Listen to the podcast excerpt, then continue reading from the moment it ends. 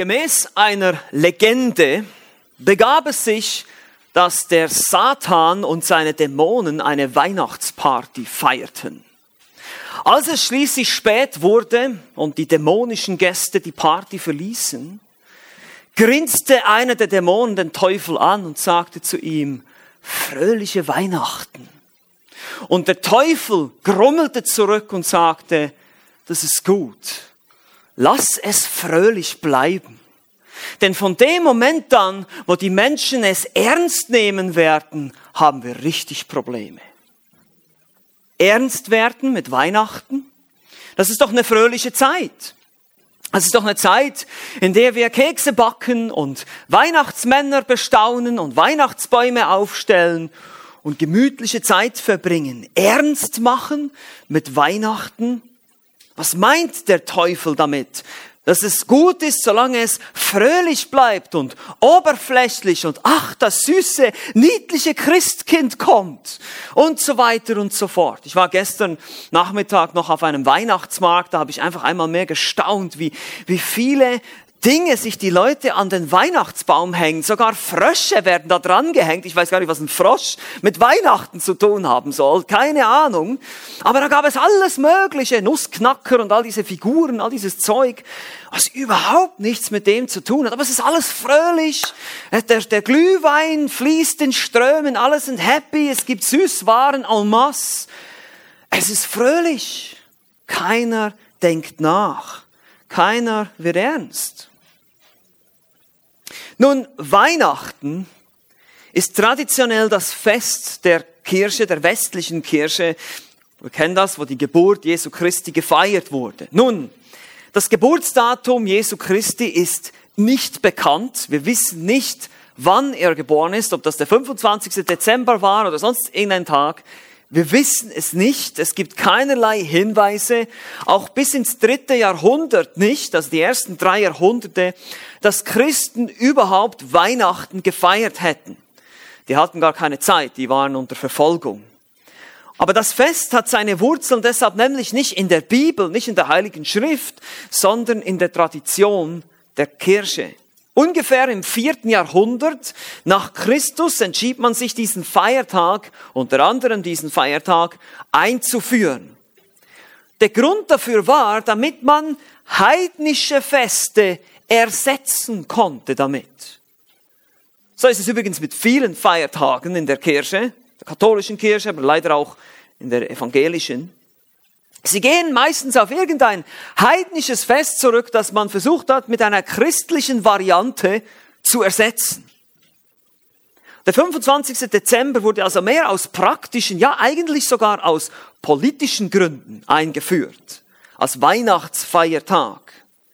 Als es nämlich damals im gesamten römischen Reich zur konstantinischen Wende, als das Christentum zur Staatsreligion wurde, wollte man heidnische Bräuche und Festtage unterdrücken. Aber das war gar nicht so leicht, diese Leute von ihren geliebten Festtagen wegzubringen.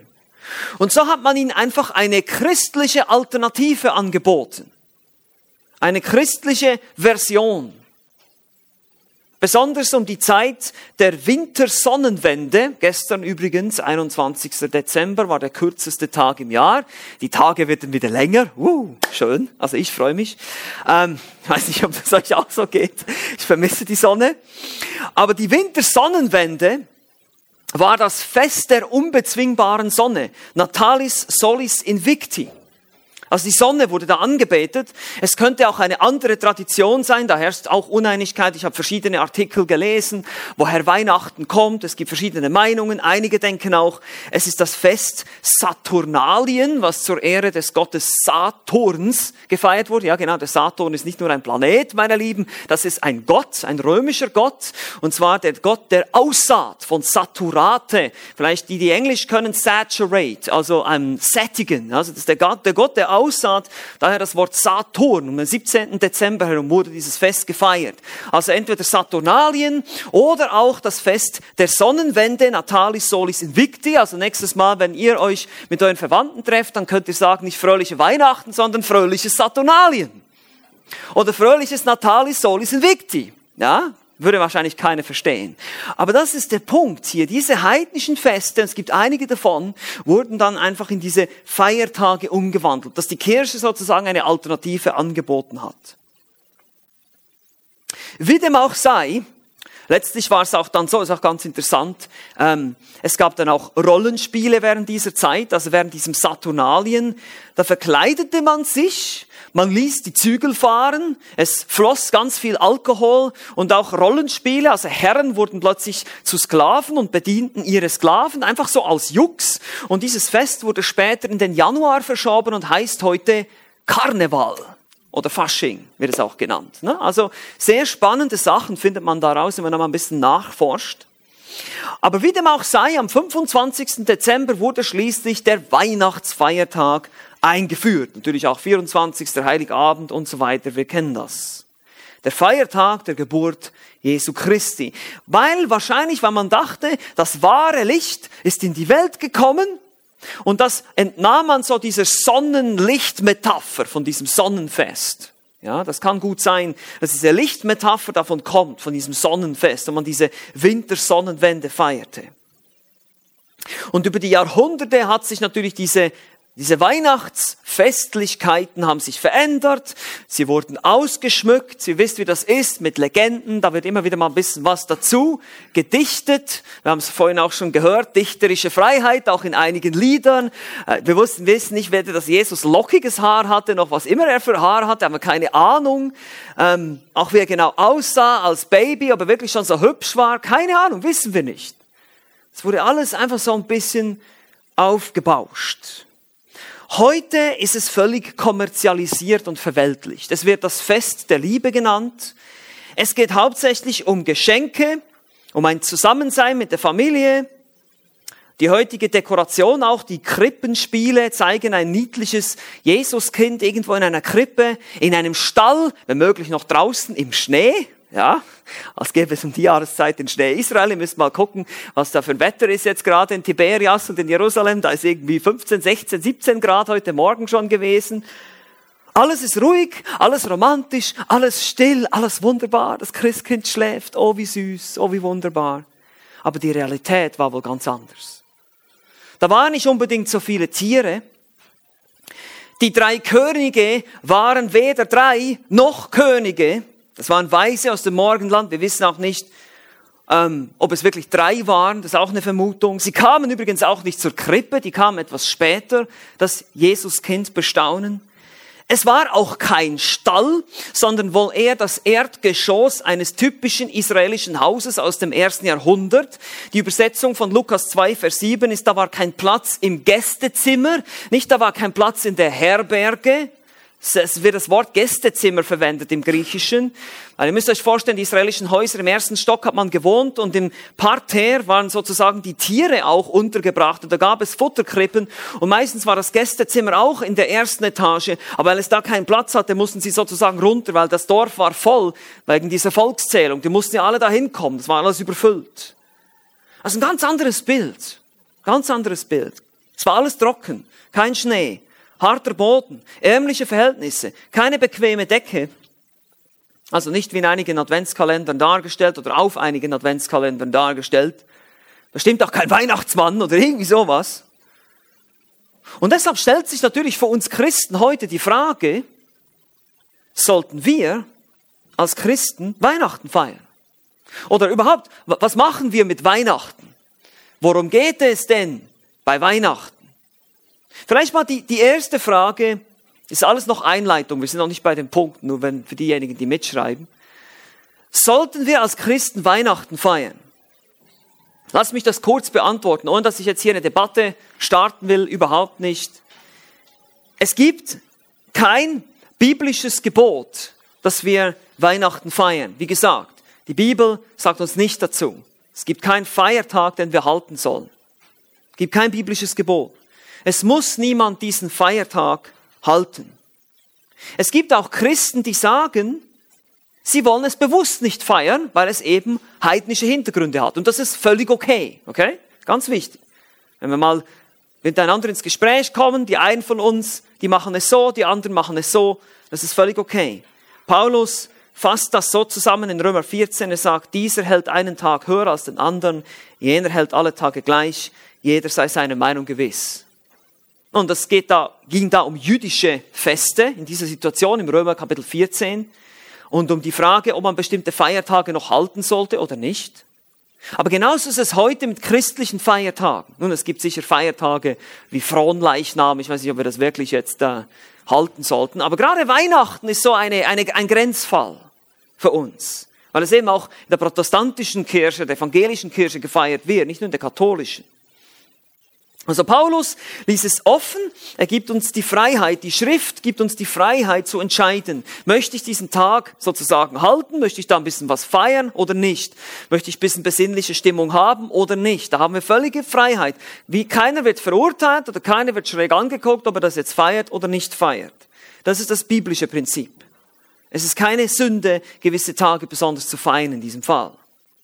Aber ich denke, es ist eine große Chance für uns.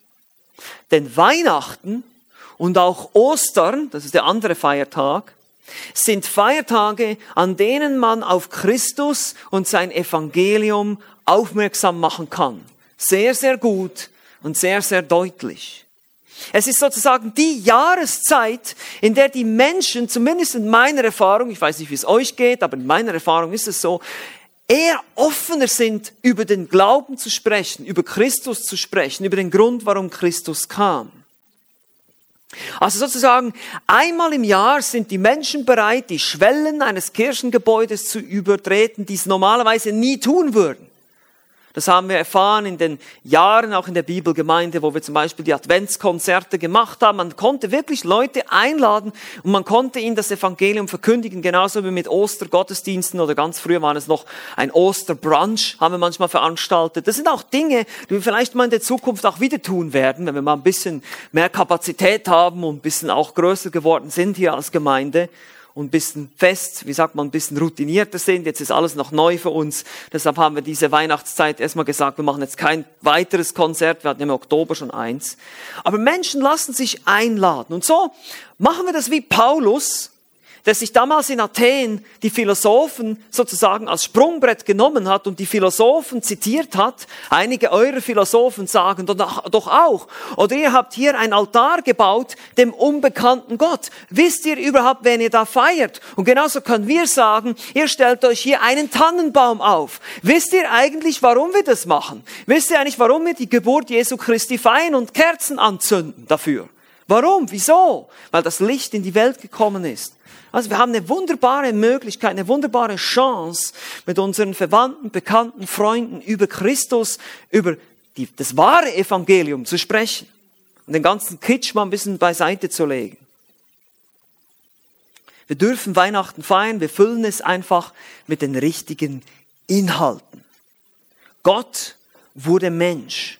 Das Licht kam in die Finsternis. Gott griff ein. Er interveniert in der Geschichte der Menschheit. Er sendet seinen Retter in diese Welt. Eben, es ist eine besondere, eine heilige Nacht, ein besonderer Moment, der durchaus gefeiert werden darf. Das ist keine Sünde. Also zurück zu uns. Wie gesagt, worum geht es bei Weihnachten? Wir alle freuen uns jedes Jahr. Kinder, ihr freut euch doch ganz bestimmt auch, ne? Geschenke, Kekse, wunderbar. Die vielen Lichter, die Weihnachtsmärkte, der Tannenbaum, die Plätzchen, der Glühwein, ja, vielleicht nicht für die Kinder, ja, okay. Familie treffen, eine schöne Zeit haben miteinander, einmal im Jahr den Familienkrach beenden und friedlich zusammen sein. Aber ist das wirklich alles? Und so können wir auch als Christen einsehen. Ist das wirklich alles? Geht es bei Weihnachten einfach nur darum, eine schöne, besinnliche Zeit zu haben. Und wenn wir schon eine schöne, besinnliche Zeit haben, warum denn eigentlich? Wozu sollten wir uns besinnen? Warum sollten wir nachdenken? Worüber sollen wir nachdenken? Naja, es geht doch ums Christkind, würde ja dann jemand sagen. Ja, das ist richtig. Es geht ums Christkind. Aber was ist denn dieses Christkind? Wer ist denn das? Wer ist Jesus Christus? Und so können wir diesem Feiertag den Inhalt zurückgeben. Wir können als Christen anstatt dass wir alles über Bord werfen, sozusagen, dass das Kind mit dem Badewasser ausschütten, also sagen, nein, wir können schon Weihnachten feiern, aber wir wollen die richtigen Inhalte reinfüllen wieder in den Weihnachtsfeiertag. Wir Christen können, und ich denke sogar, wir sollten etwas aus Weihnachten machen. Wir sollten die Chance nutzen. Sozusagen die Chance packen, anpacken und sagen, okay, was machen wir daraus? Etwas Schönes, Feierliches, Besinnliches, solange wir noch die Möglichkeit und die Freiheit haben in diesem Land. Wir wissen nicht, wann der Tag kommt, wo der deutsche Staat sagen wird, das diskriminiert andere Religionen. Wir dürfen jetzt nicht mehr Weihnachten feiern. Ja, Tannenbäume werden jetzt verboten. Alle christlichen Symbole, Kreuze und so weiter werden verboten. Dürft ihr nicht mehr machen wegen den Muslimen. Ihr ärgert sie sonst. Die dürfen zwar überall ihre Moscheen bauen, aber das ist ja egal. Aber wir Christen, wir dürfen nichts mehr sagen. Aber solange wir die Möglichkeit haben, Weihnachten zu feiern, müssen wir das ausnutzen. Solange die Zeit noch da ist.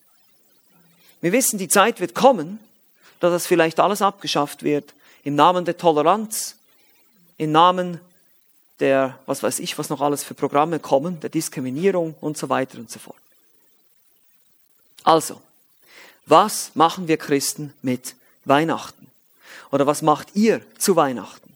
Worum geht es eigentlich? Das Wort Weihnachten, geweihte Nacht, den ersten Beleg für diesen Ausdruck finden wir im 12. Jahrhundert. Geweihte Nacht aus dem Germanischen bedeutet heilige Nacht. Eine abgesonderte, eine beiseite gestellte, eine besondere Nacht bedeutet das. Es nimmt Bezug auf die Nacht, in der dieses kleine Baby geboren wurde in Bethlehem, in einer relativ unbedeutenden Stadt in Israel. Aber es war kein normales Baby. Worum geht es? Lass uns diese Frage beantworten, indem wir nicht zur Kirchentradition gehen, sondern indem wir zu den Quellen gehen, die uns davon berichten, nämlich die Evangelien, besonders das Lukas-Evangelium. Lukas, der mit akribischer Genauigkeit als Historiker und Arzt diese historischen Fakten für uns zusammengetragen hat und uns beschreibt, was ist da genau geschehen. Was ist passiert? Auch Matthäus spricht davon. Und ich möchte heute Morgen einfach drei Besonderheiten beleuchten, drei Besonderheiten über Weihnachten, damit du und ich, wir als Christen wissen, was wir mit Weihnachten machen sollen. Wie wir Weihnachten in einer Art und Weise feiern sollen, dass wir Gott ehren, aber auch das Evangelium weitergeben können. Drei Besonderheiten. Lukas Kapitel 1, ihr dürft gerne aufschlagen, Lukas Kapitel 1, wir lesen die Verse 26 bis 35. Lukas Kapitel 1, die Verse 26 bis 35. Keine Angst, das wird keine ausführliche Auslegung sein, ich werde hier nur ein paar Beobachtungen machen, aber wir wollen diesen Text lesen. Hier heißt es, dass der Bericht wo der Engel Gabriel zur Jungfrau Maria kommt. Im sechsten Monat aber wurde der Engel Gabriel von Gott in eine Stadt Galiläas namens Nazareth gesandt, zu einer Jungfrau, die verlobt war mit einem Mann namens Josef aus dem Hause Davids. Und der Name der Jungfrau war Maria. Und der Engel kam zu ihr herein und sprach, sei gegrüßt, du Begnadigte. Der Herr ist mit dir, du Gesegnete unter den Frauen. Als sie ihn aber sah, erschrak sie über sein Wort und dachte darüber nach, was das für ein Gruß sei. Und der Engel sprach zu ihr, Fürchte dich nicht, Maria, denn du hast Gnade bei Gott gefunden. Und siehe, du wirst schwanger werden und einen Sohn gebären, und du sollst ihm den Namen Jesus geben. Dieser wird groß sein und Sohn des Höchsten genannt werden. Und Gott der Herr wird ihm den Thron seines Vaters David geben und er wird regieren über das Haus Jakobs in Ewigkeit. Und sein Reich wird kein Ende haben. Maria aber sprach zu dem Engel, wie kann das sein, da ich von keinem Mann weiß? Und der Engel antwortete und sprach zu ihr, der Heilige Geist wird über dich kommen und die Kraft des Höchsten wird dich überschatten. Darum wird auch das Heilige, das geboren wird, Gottes Sohn genannt werden. Bis hierher. Wie gesagt, wir werden heute drei Beobachtungen machen. In diesem Text drei Besonderheiten über Weihnachten. Einfach uns besinnen, darüber nachdenken, die wir auch mitnehmen können. Ihr wisst, nächste Woche ist Weihnachtszeit, Weihnachtsfeiertage. Einige von uns treffen Verwandte, Bekannte, was auch immer geschieht. Aber wir besinnen uns, wir haben vielleicht die Möglichkeit, über diese Dinge zu sprechen. Drei Besonderheiten. Erstens, eine besondere Ankündigung. Wir haben hier ein Engel, ein übernatürliches Wesen, ein Bote von Gott, der überbringt diese Ankündigung. An anderer Stelle, nachdem sich diese Voraussage erfüllt hat, in Lukas Kapitel 2, sehen wir die Ankündigung gegenüber den Hirten. In Lukas 2, ab Vers 10 heißt es, und der Engel sprach zu ihnen, zu den Hirten, fürchtet euch nicht, denn siehe, ich verkündige euch große Freude dem ganzen Volk widerfahren soll. Denn euch ist heute in der Stadt Davids der Retter geboren, welcher ist Christus, der Herr. Ja, haben wir wiederum eben diese, diesen Ausschnitt, Lukas 1, Lukas 2 ist die Weihnachtsgeschichte. Aber der Ton ist hier eine besondere Ankündigung. Hört zu! Ich habe eine wichtige Mitteilung zu machen. Das Beste, das Größte, was ihr je gehört habt. Es gibt nichts Besseres. Absolut bahnbrechend, was sich hier abgespielt hat in dieser Nacht. So wird es angekündigt. Engel, übernatürliche Boten kommen und werden dazu benutzt, um diese Ereignisse anzukündigen. Ich meine, davor war es 400 Jahre lang, ich sage immer Funkstille. Ja, Gott hat keine Offenbarungen gegeben, keine Prophetie, nichts nach Malachi war fertig, war Funkstille, aus. Nichts mehr, keine Offenbarung. Und plötzlich kommen diese Dinge. Plötzlich erscheinen Engel. Es gibt übernatürliche Zeichen und Wunder. Eine Jungfrau wird schwanger. Das ist diese Ankündigung etwas Besonderes geschieht. Etwas ganz Besonderes geschieht. Und daher, daher ist es auch nicht verkehrt, mal innezuhalten und sich einen Tag beiseite zu nehmen zu sagen, darüber will ich jetzt mal nachdenken. Ob das jetzt der 25. ist oder der 31. oder ich weiß, bei den äh, Russlanddeutschen sind es, glaube ich, der 7. Januar, ich weiß es nicht ganz genau, 6. 7. 7. Ne? 7. Januar, das ist der Ostkalender der Ostkirche. Aber einfach mal darüber nachzudenken diese Ankündigung, weil die kam immer wieder auch im Alten Testament. Wir haben es heute gelesen, Jesaja 9. Denn ein Kind ist uns geboren, ein Sohn ist uns gegeben, die Herrschaft ruht auf seiner Schulter. Wir haben das gesehen. Auch letzten Sonntag haben wir die Prophetien aus dem Prophet Micha angeschaut. Micha 5.1 und du Bethlehem Ephrata, du bist zwar gering unter den Hauptorten von Juda, aber aus dir soll mir hervorkommen, der Herrscher über Israel sein soll, dessen Hervorgehen von Anfang an, von den Tagen der Ewigkeit ist. Gott selbst kommt in diese Welt. Man wartete lange darauf. Und nun hat sich das endlich erfüllt. Der Retter, der Friedefürst ist da. Er ist gekommen. Der Herrscher, der kommen soll, ist da. Wir haben gesungen vorhin. Unser Heiland ist nun da. Also für uns, für dich und mich als Anwendung, als Christen feiern wir deshalb Weihnachten, weil es eine besondere Ankündigung ist. Eine wunderbare Botschaft, eine besondere, die beste Botschaft überhaupt. Christus ist gekommen. Was gibt es Besseres? Gott, der ewige Schöpfer, steigt in unsere Welt, kommt hierher, kommt uns besuchen. Ich meine, du musst dir mal überlegen. Du bist bei dir zu Hause, du kriegst einen Anruf. Guten Tag. Heute kommt äh, David Elia, was sind deine Lieblingsstars? Wen möchtest du am liebsten bei dir zu Hause? Robert Downey Jr., Iron Man, okay? Komm zu dir. Robert Downey Jr., komm. Oder ähm, Jonas, wen möchtest du gerne bei dir haben? Weiß gar nicht, keine Ahnung, okay. Weiß, keine Ahnung. Irgendein Star kommt zu dir und dann, wow, was für eine Ankündigung. Ich muss alles bereit machen. Es muss alles sauber sein hier. Wenn der bei mir reinkommt, stell dir das mal vor, eine berühmte Persönlichkeit. Es ist kein Vergleich. Es ist kein Vergleich mit der Tatsache, dass Jesus Christus, der ewige Gottmensch, gekommen ist. Diese, das, das, das ist überhaupt kein Vergleich. Selbst wenn der Präsident der Vereinigten Staaten bei uns hier reinkommen würde, das wäre kein Vergleich. Der ist nichts gegen Christus. Diese Ankunft ist etwas Besonderes. Es ist wie wenn du auf hoher See bist und du bist in Not, du bist im Sturm, du bist am Untergehen und dann hörst du von weitem das Signalhorn des Rettungsbootes, das sich für dich, die, die Küstenpolizei, die dich dann rausfischt aus dem Wasser. Dieses Horn, dieses, ah, oh, diese Ankündigung, es kommt Rettung, es ist unterwegs. Es ist da. Er kommt, die kommen, um dich zu holen, dich rauszuziehen aus deinem Schlamassel. Das ist Weihnachten, das ist diese Ankündigung. Der Retter ist da. Eine wunderbare Freude in einer dunklen, kaputten, gefallenen Welt, dass es irgendwie eine Lösung gibt, eine Hoffnung gibt, ein Lichtschimmer, als eine besondere Ankündigung. Zweitens, besondere Umstände. Ja, besondere Umstände. Maria wird als Jungfrau schwanger werden. oder sie ist schwanger geworden durch den Heiligen Geist. Das ist ein übernatürlicher, direkter Eingriff in die natürliche Ordnung. Sowas gibt es nicht. Ja? Normalerweise gibt es sowas nicht. Das stimmt. Haben wir auch schon Ungläubige gehört, die sagen, das gibt's nicht sowas. Ich sage, ja klar, das gibt es nicht. Und deshalb ist es etwas, deshalb ist es ein Wunder. Deshalb ist es was Besonderes. Es braucht ein direktes Eingreifen des Schöpfergottes, um sowas zu bewirken. Sonst geht sowas tatsächlich nicht. Wie Lukas sagt an anderer Stelle in Lukas 1,37, bei Gott ist kein Ding unmöglich. Bei Menschen schon, aber bei Gott nicht. Und deshalb ist es eine, es ist deshalb eine ganz besondere Geburt oder Zeugung, weil es auch einen ganz besonderen Menschen zur Welt bringen wird. In unserem Text hier in Lukas 1, 32 heißt es, dieser wird groß sein und Sohn des Höchsten genannt werden. Der Sohn Gottes der Gott Mensch. Vollkommen Gott und vollkommen Mensch. Außergewöhnlicher geht es nicht.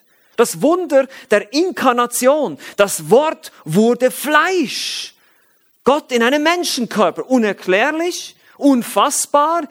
Er ist völlig Mensch, er ist völlig Gott, er ist nicht 50-50, er ist nicht vermischt, er ist reiner Gott, er ist reiner Mensch. Unfassbar. Ein absolutes Wunder. Und eine Jungfrau bringt dieses Kind zur Welt. Er, der Gott, der Schöpfer, müsst ihr euch das mal vorstellen. Er pflanzt sich als Embryo in den Körper einer Frau, deren Leib er geschaffen hat. Er ist der Schöpfer. Er hat das alles designt. Das ist alles seine Idee. Der gesamte Körper, die Gebärmutter, das ist alles seine Idee. Sein Design. Und er pflanzt sich da selber rein. Da kann er das auch. Deshalb ist es überhaupt kein Problem. Und ich weiß nicht, was die Leute für ein Problem haben mit der Jungfrauengeburt. Wenn, wenn Gott diese ganze Welt alles geschaffen hat, aus nichts, durch sein Wort, ist das überhaupt kein Problem. Wenn die Jungfrau schwanger wird, da pflanzt man ein Baby rein. Ist doch überhaupt kein Problem. Für Gott doch nicht. Er hat alles gemacht. Alles geschaffen. Er, der Schöpfer aller Dinge. Aber diese Erniedrigung, er wird klein. Er erniedrigt sie. Er kommt zu uns. Und deshalb als Christen feiern wir deshalb Weihnachten, weil Gott übernatürlich in die Weltgeschichte eingegriffen hat. Ja, es ist übernatürlich. Es ist nicht etwas, was jeden Tag geschieht. Es ist nicht etwas, was man wissenschaftlich oder natürlich erklären könnte. Absolut nicht. Es ist eben ein übernatürlicher Eingriff aus der geistlichen Welt, aus Gottes Dimension, wo er ist, unsichtbar. Wir sehen das nicht. Aber er existiert. Und er greift ein in die Weltgeschichte. Wenn Gott selbst nicht eingegriffen hätte, wären wir jetzt immer noch alle tot in unseren Übertretungen und Sünden. Wir wären immer noch irrende Schafe.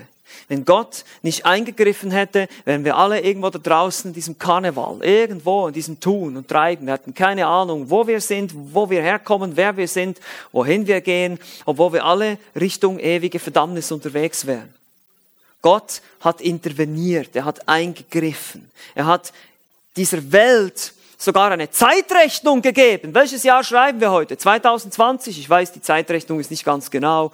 Jesus kam wahrscheinlich ein paar Jahre äh, vorher oder nachher, ich weiß nicht mehr genau. Die Zeitrechnung stimmt nicht ganz, aber trotzdem, es ist, es ist deutlich, irgendwo weiß man, wir zählen die Jahre vor Christus, nach Christus. Irgendwo ist das zentral.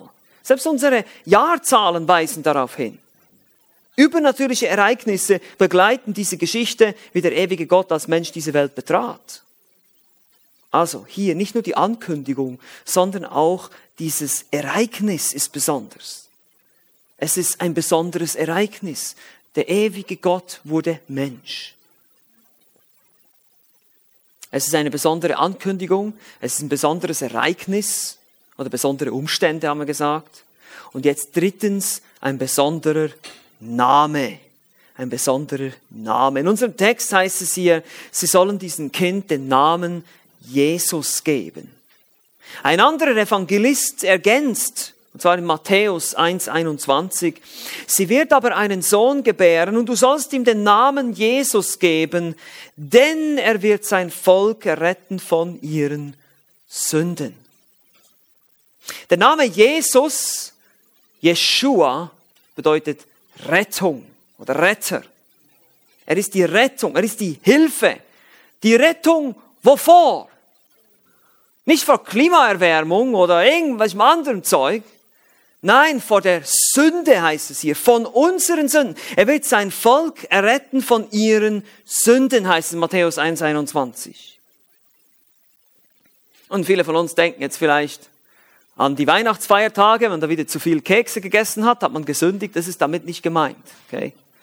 Darum geht's nicht. Sünde ist eine sehr ernste Sache. Sünde, das Wort Sünde kann man auch übersetzen mit Zielverfehlung. Es ist nicht nur das, was du tust. Manche Menschen denken immer nur, das, was ich tue, ist böse. Sünde definiert sich, und so ist es in vielen Religionen übrigens auch, das, was ich tue. Und deshalb ist es auch dann so werksorientiert. Tue Gutes und dann wirst du dir bei Gott Punkte verdienen. Aber meine Lieben, nicht im christlichen Glauben, nicht das Christentum. Das Christentum gibt uns eine viel realistischere Sicht, die realistische Sicht überhaupt, über die Sünde des Menschen. Das Problem liegt nämlich nicht außerhalb von uns, sondern in uns. Wir sind Sünder und wir werden als Sünder geboren. Wir kommen als solche in diese Welt. Wir haben diese Neigung zum Bösen in uns. Es ist nicht erst das, was wir tun, was uns zum Sünder macht, sondern das, was wir sind, ist Sünde. Wir sind sündig. Und deshalb sündigen wir, natürlich. Ist klar, ein Sünder kann ja nicht anders als sündigen. Ist logisch. Sollte logisch sein. Ein böser Mensch kann nur Böses tun, nichts Gutes. Er ist ein guter Mensch, kann Gutes tun. Aber das fängt innen an, hier in meinem Herzen, im Inneren des Menschen, bei der Seele. Und so ist Zielverfehlung eben auch die Dinge, die wir zum Beispiel nicht tun, die wir tun sollten. So ist Zielverfehlung auch die Dinge, die wir falsch denken, eigentlich besser oder richtig denken sollten über Gott oder über die Welt oder über alles, was um uns herum geschieht so ist Sünde eben auch in unseren Gedanken verwurzelt. Und das macht Jesus immer wieder deutlich in seinem Dienst, wenn er über die Gedanken spricht. Wie wir in Gedanken jemanden hassen und eigentlich Mörder sind. Wie wir in Gedanken einer Frau hinterher schauen mit Lust und dabei die Ehe brechen. Also das heißt, in Gedanken beginnt die Sünde in uns drin und sie kommt dann irgendwann mal zum Ausdruck. Aber das Problem sind wir selbst. Wir sind ungerecht. Wir sind verurteilt, weil Gott ist heilig. Er ist absolut vollkommen. Er hat keine Sünde. Bei ihm gibt es keine Finsternis, heißt er. Er ist absolut Licht. Er ist vollkommen. Und so kann er nicht einfach ein Auge zudrücken und sagen, na ja, wisst ihr, so wie Gott ja dargestellt wird, so, so ein alter Opa mit so einem langen weißen Bart, ho, ho, ho, so ein Weihnachtsmann, ja. Oh, ho, ho, alles gut, alles gut. Ihr seid alle meine Freunde, alles gut. Ich nehme euch alle in den Himmel. Peace, Love and Happiness. Nein, absolut nicht. Gott ist nicht so. Gott ist nicht so ein alter, seniler Papa, der alles vergisst.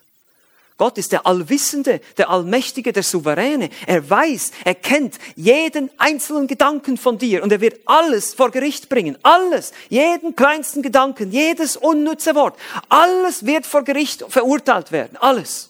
Jede kleinste Sache. Weil sein Standard ist absolute Vollkommenheit. Und jetzt merkt ihr schon, boah, keine Chance. Keine Chance. Niemals. Ich? Vergiss es. Ich habe schon verloren, bevor ich begonnen habe, irgendwas zu probieren. Aber Gott kann kein Auge zudrücken. Kann ich einfach sagen, oh, pff, Schwamm drüber. Stell dir mal Folgendes vor. Du bist zu Hause. Gemütlich vor dem Fernseher, guckst dir irgendwas an, was Nettes. Deine Frau ist in der Küche. Plötzlich hörst du ein Geräusch hinten in der Küche. Es bricht jemand in die Wohnung ein. Kommt so ein Typ rein, nimmt ein Messer, ersticht deine Frau. Du kannst gerade noch sein Gesicht sehen, er rennt davon. Ja, deine Frau ist tot, deine Frau ermordet. Jetzt kommst du, wird er gefasst. Du kommst vor Gericht, du bist als Zeuge da, hast den Mann gesehen, als Augenzeuge. Du bist da vor Gericht, er sitzt da auf der Anklagebank, der Mörder deiner Frau. Und dieser Richter sagt, naja, heute habe ich einen guten Tag, ich bin heute mal gnädig, ich lass dich jetzt gehen. Was wäre deine Reaktion? Was wäre deine Reaktion? Unfair! Ungerecht! Der hat meine Frau getötet! Was soll das? Das wäre meine Reaktion. Hoffentlich deine auch, ihr Männer, ja. Wir haben einen Sinn für Gerechtigkeit. Ja, wisst ihr was? Gott hat diesen Sinn für Gerechtigkeit auch. Er lässt den Sünder auch nicht einfach gehen. Und du und ich, wir sind alle Mörder. Alle von uns. Und wir sind alle auf der Anklagebank und er kann uns keinen von uns gehen lassen. Keinen. Geht nicht. Das geht nicht. Das wäre unfair. Das wäre ungerecht. Gott ist gerecht. Er muss gerecht sein. Er muss gerecht richten. Denn alle haben gesündigt und verfehlen die Herrlichkeit, die sie vor Gott haben sollten. Römer 3, Vers 23. Niemand von uns kann Gottes Gebote halten. Eben, ich sage in Gedanken. Es reicht aus, wenn du in Gedanken jemanden hast, bist du ein Mörder. Es reicht eine Notlüge aus, bist du ein Lügner, hast du die ewige Hölle verdient. Alle Lügner verdienen das ewige Höllenfeuer, heißt es. Und jetzt kommt die gute Nachricht. Jetzt sind wir bereit. Jetzt haben wir das verstanden. Wir sitzen auf der Anklagebank. Wir sind völlig am Boden. Wir können nichts mehr. Und jetzt kommt die gute Nachricht. Der Retter ist da. Die Angst vor dem Gericht ist vorbei. Es gibt einen Ausweg. Es gibt eine Möglichkeit, sich wieder mit Gott zu versöhnen, den Frieden wieder zu suchen, den Frieden wieder zu finden mit Gott. Die Engel sagen in Lukas 2, Vers 14, Herrlichkeit in der Höhe bei Gott und auf Erden Frieden unter den Menschen des Wohlgefallens. Oh, meine Lieben, dieser Vers wird so missbraucht. Das bedeutet nicht Frieden für alle Menschen. Nee, das stimmt nicht. Es bedeutet auch nicht Frieden für alle Menschen guten Willens. Die gibt es nämlich nicht, ja. Kein Mensch hat einen guten Willen, von Natur aus. Sondern für die Menschen des Wohlgefallens. Das ist die beste Übersetzung. Es gibt verschiedene Übersetzungen von Lukas 2,14. Das ist ein relativ schwieriger Vers eigentlich. Aber die Menschen des Wohlgefallens. Nämlich Gottes Wohlgefallen. Das sind nur die Menschen, das sind nicht alle Menschen, sondern es sind nur die Menschen, die Gott wohlgefallen. Wer ist das? Und wie kann man denn Gott gefallen? Wenn wir alle sündig sind und alle versagt haben, wie können wir denn Gott gefallen? Und Jesus blieb kein Baby. Er wuchs auf. Er wurde ein Mann. Und er war ohne Sünde. Er lebte vollkommen gerecht. Er tat genau das, was keiner von uns kann. Und er predigte das Evangelium. Und er ging ans Kreuz. Und er starb da für deine und meine Schuld. Und jeder, der an ihn glaubt, hat nun ewiges Leben. Denn so hat Gott die Welt geliebt, dass es einen einzigen, ist die bessere Übersetzung, seinen einzigen Sohn gab. Damit jeder, der an ihn glaubt, ewiges Leben hat und nicht verloren sei. Das war jetzt ein bisschen meine eigene Übersetzung. Nicht verloren geht, sondern ewiges Leben hat, ist die richtige Reihenfolge. Aber der Punkt ist derselbe. Du glaubst, du vertraust auf Christus und wirst vor genau diesem Gericht über deine Sünde gerettet. Jesus Christus ist in die Welt gekommen, um als Stellvertreter für unsere Sünden zu sterben. Markus 10, Vers 45. Denn auch der Sohn des Menschen ist nicht gekommen, um sich dienen zu lassen, sondern um zu dienen und sein Leben zu geben als Erlösegeld für viele. Nicht für alle, für viele. Es sind nämlich nicht alle, die glauben werden. Es sind nicht alle, die Menschen des Wohlgefallens Gottes werden, nur die, die glauben. Gott würde seinen Sohn als Retter für eine verlorene Welt senden, damit er am Kreuz sterben würde, um den Preis und die Strafe der Sünde zu begleichen. Und jeder, der nun glaubt, ist gerettet. Ohne Werke, allein aufgrund des Vertrauens auf ihn. Und dann wirst du, was die Bibel nennt, wiedergeboren. Du kriegst eine neue Gesinnung. Der Heilige Geist kommt in dich, er wohnt in dir, er verändert dich von innen. Das ist genau das, was ich vorhin gesagt habe. Du brauchst eine Herztransplantation. Du brauchst ein neues Herz, einen neuen Willen, einen neuen Verstand, der rein ist und richtig denkt. Du musst von innen erneuert werden. Du musst einen neuen Geist, muss in dein Inneres gelegt werden, so heißt es im Alten Testament.